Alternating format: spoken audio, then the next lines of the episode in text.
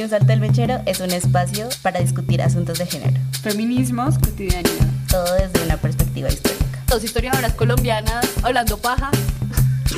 Y mi sartén mechero es un espacio de recocha. Es un espacio para desmechuzarse, para sacarse el pelo, para arrancarse la moña. Mamarle gallo también a la academia y decir, vamos a aprender por nuestra cuenta cómo es que van estas cosas. Acá el son quitado. Acá son quitado. Ahora sí empezaremos a grabar. ¿Cómo estás, querida Ari? Ay, muy bien. Adolorida de mi oreja. Sí, te acabas de perforar tu orejilla. Sí, hace dos días. Dormir ha sido toda una terapia. ¿Te dolió mucho cuando te perforaste? No, me, me dolió después. ¿Tú Pues- ¿Cómo has estado? ¿Cómo va la gripa? Aquí superándola. Yo creí que ya la había superado. A veces uno cree que supera las cosas, pero en realidad no. Está la etapa de que todavía tengo la voz gangosa. Estuviste en Europa. Cuéntanos. ¿Cómo te fue? Estuve en Europa y fue súper, súper cool. Estuve muy contenta porque no me sentía acosada en la calle. Eso, eso nunca la vida me ha pasado a mí, pero necesito irme para Europa. No, pues allá una vez me acosaron. O sea, una vez sentí que un tipo X me saludó. Pero te saludo. Pero para mí, pues ya es invasión de mi Claramente, espacio. pero ¿qué te dijo? No, pues, hola, guapa, no sé. Hola, pero igual, guapa. y además no era español, era colombiano. Todo lo que puede salir mal en un viaje a España. Entonces, sí, la verdad, súper segura, pues como que caminaba en las horas de la noche tranquila, sabía que no iba a pasar gran cosa.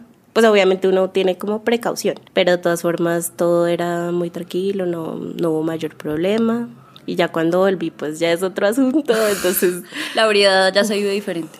uff, totalmente, totalmente. No, aquí sí tienes que controlarte en los tragos. Sí, En la ropa, incluso tú sales en pijama y en pijama te morbosean. en todo, en lo que salgas, en lo que salgas. Sales diva regia divina.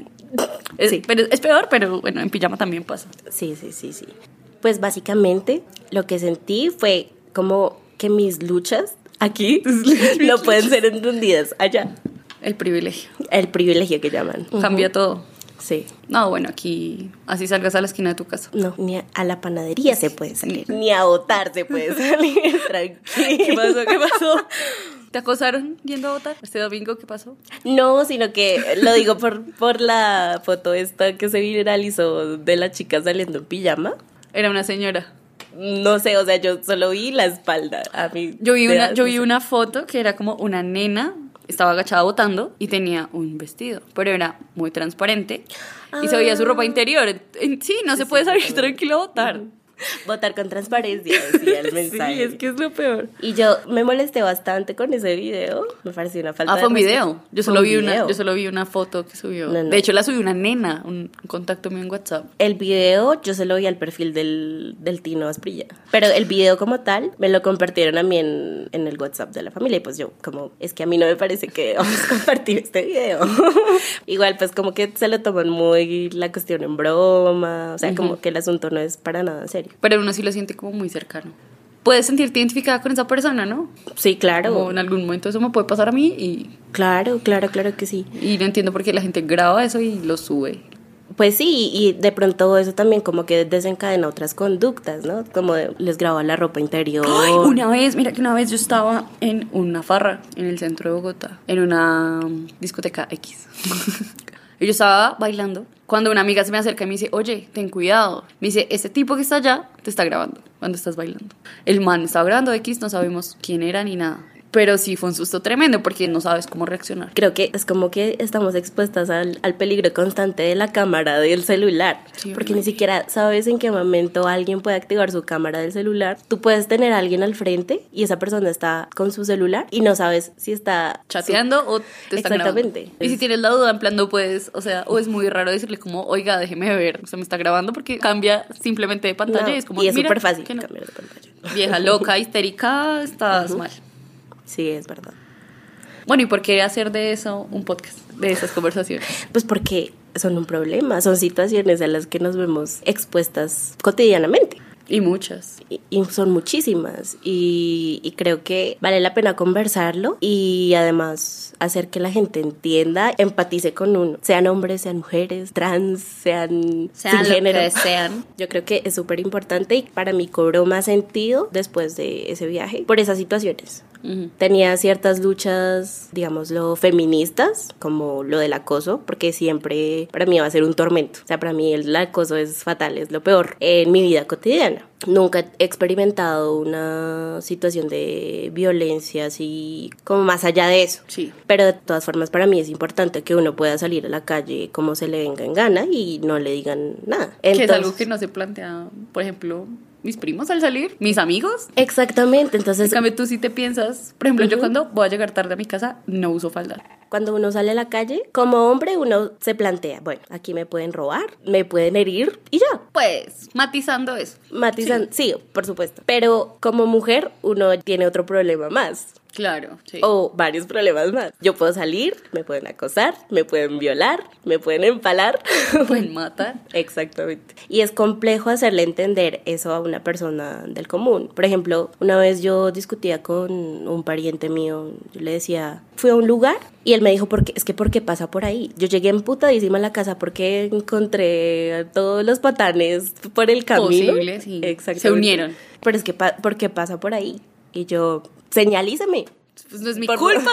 Sí, No es mi puta culpa que me acosen. ¿Por dónde puedo pasar entonces? Creo que hay muchas conductas que se normalizan en el Transmilenio, que para mí es una tortura coger transporte público todos los días. Yo siento que es como complejo también eh, como ese acoso. O sea, alguna vez iba contigo en un Transmilenio y un man se quedó viéndome y no me quitaba la mirada encima.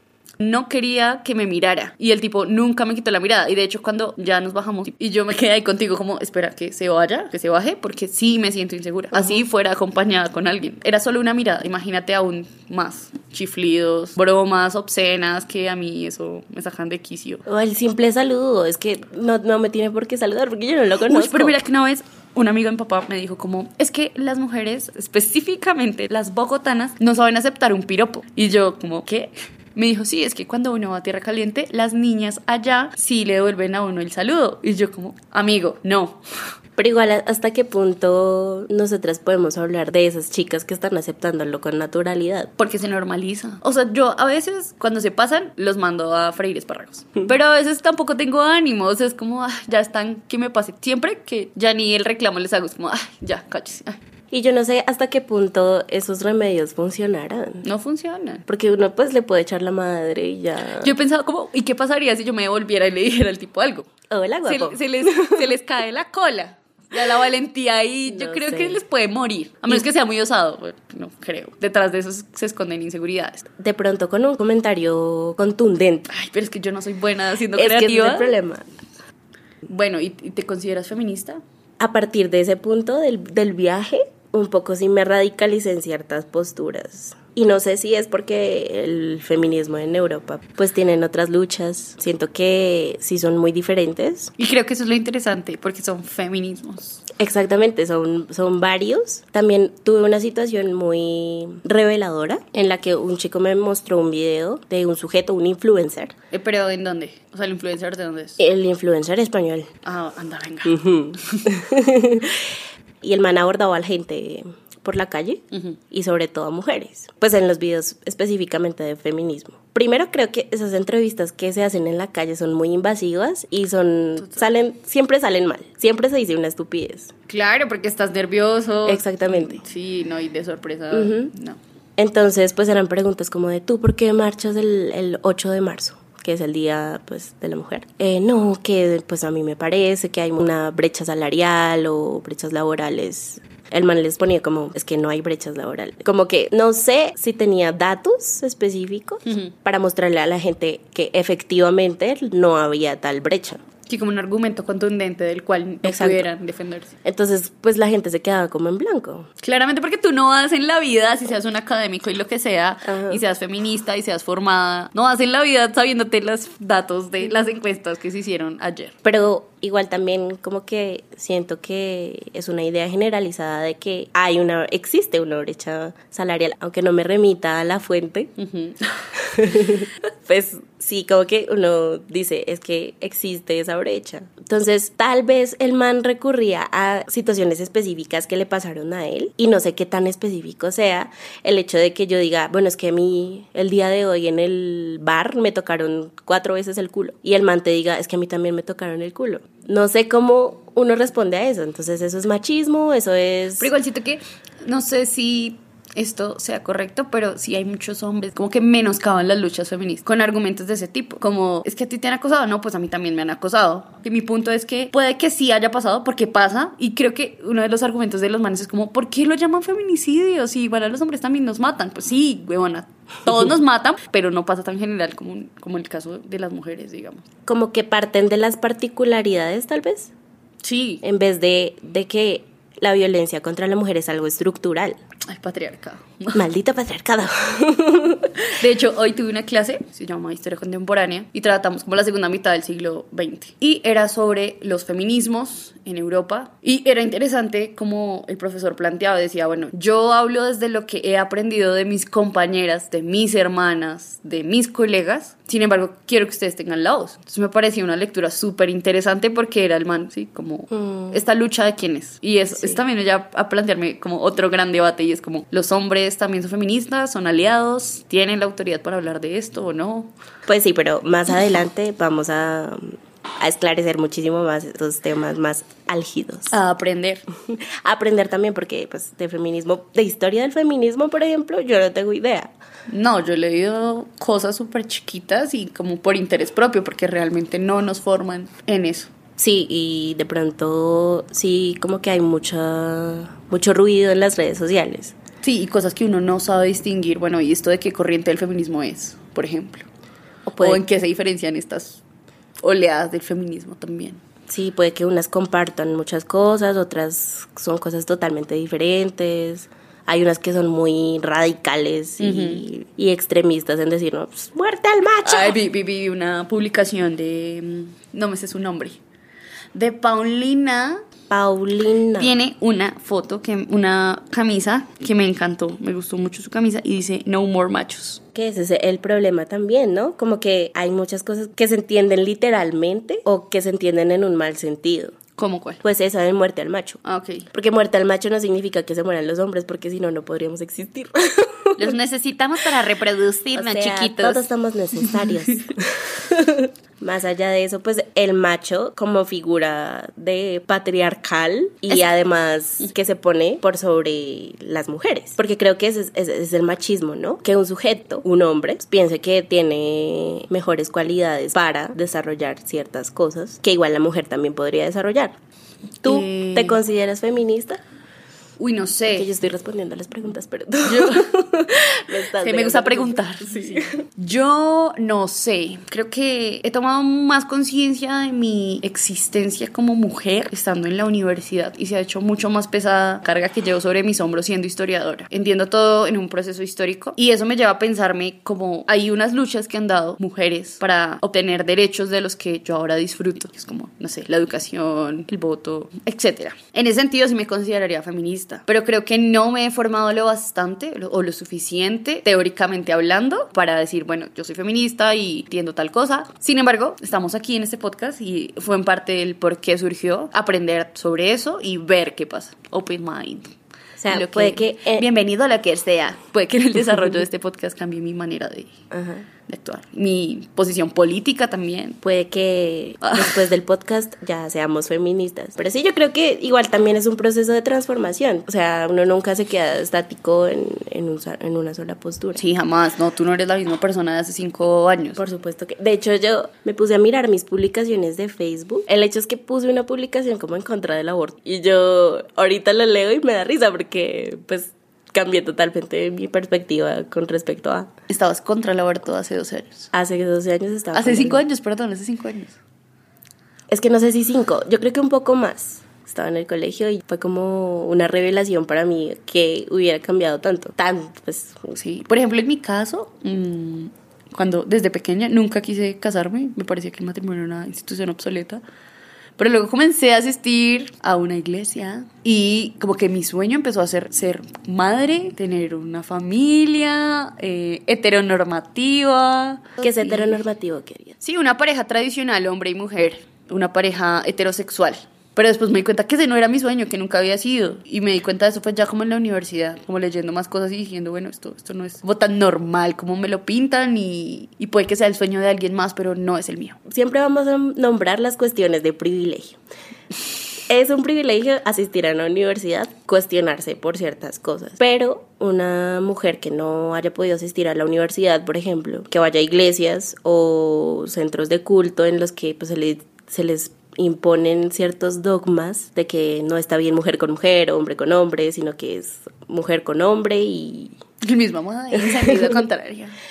Es mujer con hombre y tener sus hijos, pues ya es- una cuestión de, de que esas mujeres normalizan esas situaciones. Sí, igual yo creo que tampoco está mal siempre y cuando lo tengas claro que es tu decisión, o sea, que es lo que tú realmente quieres y te sientes realizada con ello. Entonces son también es como una decisión de vida y, se, y, y pues es respetable, sí, no todos vivimos o queremos vivir igual y el ideal de éxito de todos pues también es distinto, pero eso ya es otro tema. Pues sí, Sí. somos dos mujeres. Bueno, yo me reconozco como mujer, no sé tú. Mujer cisgénero. ¿Qué es mujer cisgénero, querida Ari? Bueno, hay que entender que nuestra sociedad se organiza de tal manera que biológicamente se entienden que hay machos y hembras, no sé, hombres y mujeres, o naces hombre o naces mujer, biológicamente hablando. O Eso, tienes nepe o tienes la valle eh, sí, básicamente eso. Aunque los biólogos también dirán que hay, eh, digamos que escalas en, esa, en ese rango, ¿no? Hay muchos grises. Sí, todo, todo depende. Pero bueno, digamos que hay machos y hay. Hablando del sexo. Hablando del género, es cómo te identificas tú. Si te identificas con Sí, eh, te- los roles, sí. Como Ah, los roles que se te. Los roles de género. Son los roles que se te asignan según el sexo que tienes. Es decir, si yo de- soy de sexo hembra, se me asocia con el rol de mujer, que quiere decir que, no sé, visto de rosa, corro chistoso y no soy tan buena para los deportes de alto impacto. Y si yo nací Varón. macho, asumo mi rol de hombre, que es el protector, el fuerte, el guerrero, el campeón, que viste de azul, que no, llora. puede. El Los no hombres no lloran. Es- esa diferenciación, ¿no? Y cuando eres cisgénero, significa que tu rol de género corresponde con el sexo. Es decir, que yo soy hembra, biológicamente hablando, y me reconozco con el género de mujer o femenina. Ah, o sea, te apropias de tu rol. Sí, no quiero tanto, ¿sabes? Pero, a ver, digamos, una de las luchas del, fe- del feminismo es romper con los roles de género. Sí, Reconocerse como una persona cisgénero ya sería problemático, ¿no? Sí, no.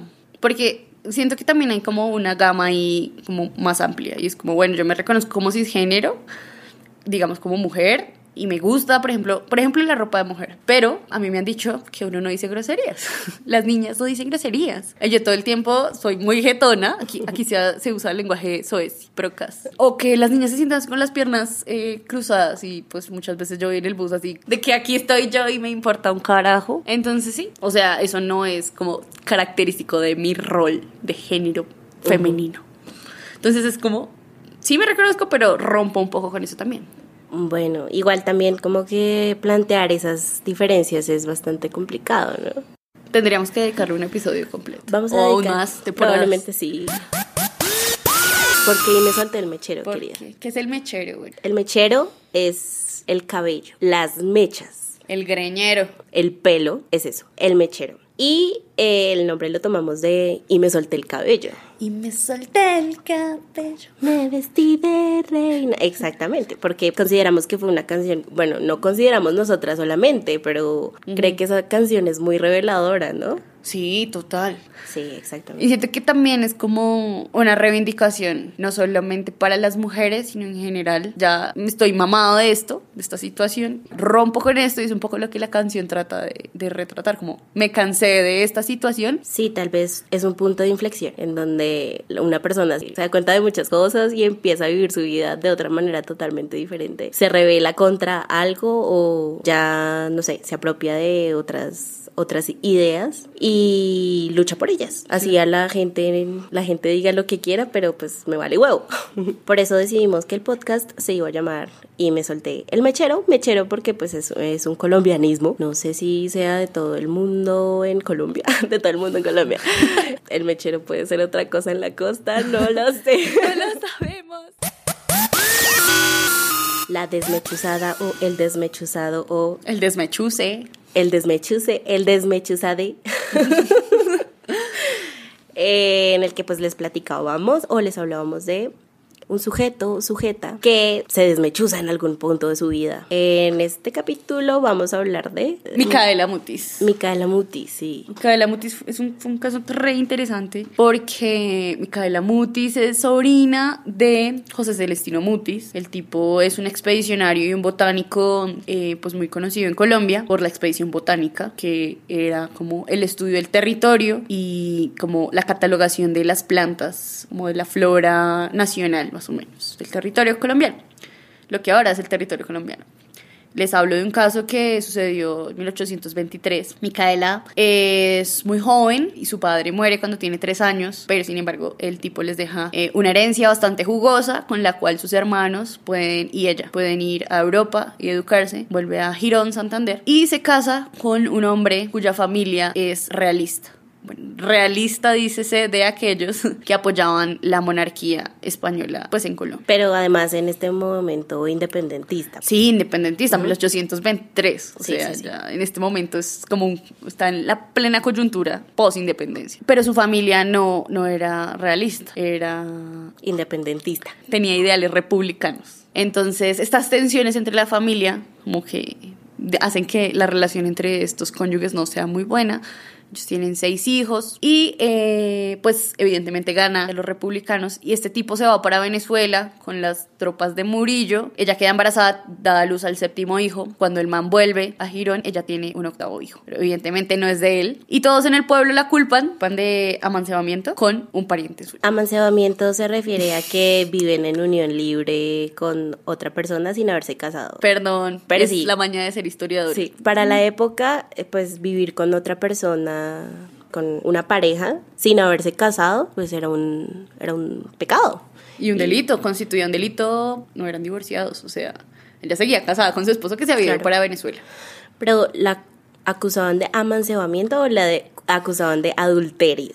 No, en las fuentes dice amancebamiento. Porque adulterio ya sería como que estás casado y te vas a acostar con otra persona que no es tu pareja. Y el man la demanda, entre otras cosas, porque las mujeres daban una dote cuando se casaban. Eh, la dote pues eran los bienes como dinero o cosas materiales que se daban en el matrimonio por parte de la mujer. La familia de la mujer daba la dote para que pues el hombre pudiera disponer también de, de sus bienes un poco, ¿no? Sí. Ah, bueno, cuando él se fue, ella toma las riendas, digamos, de la economía del hogar. Entonces, cuando él vuelve, la demanda por la dote y por los bienes que tienen, que está metiéndose con otro tipo. Y lo interesante de la historia, y aquí viene lo chévere, es que ella se defiende, o sea, empieza a decir, no, bueno, constitucionalmente a mí me retuvieron, porque la, la retuvieron contra su voluntad por cuatro días y decirle como porque estaba eh, siendo capturada, niega todo, no, yo jamás me acosté con este man, que además era pariente de ella, a pesar de que los testigos dicen como no, sí, yo lo vi entrar a la casa de ella, es de conocimiento público que ellos dos tienen una relación, ella lo niega todo, y lo chévere, me parecía muy curioso porque una de sus amigas, que es testigo,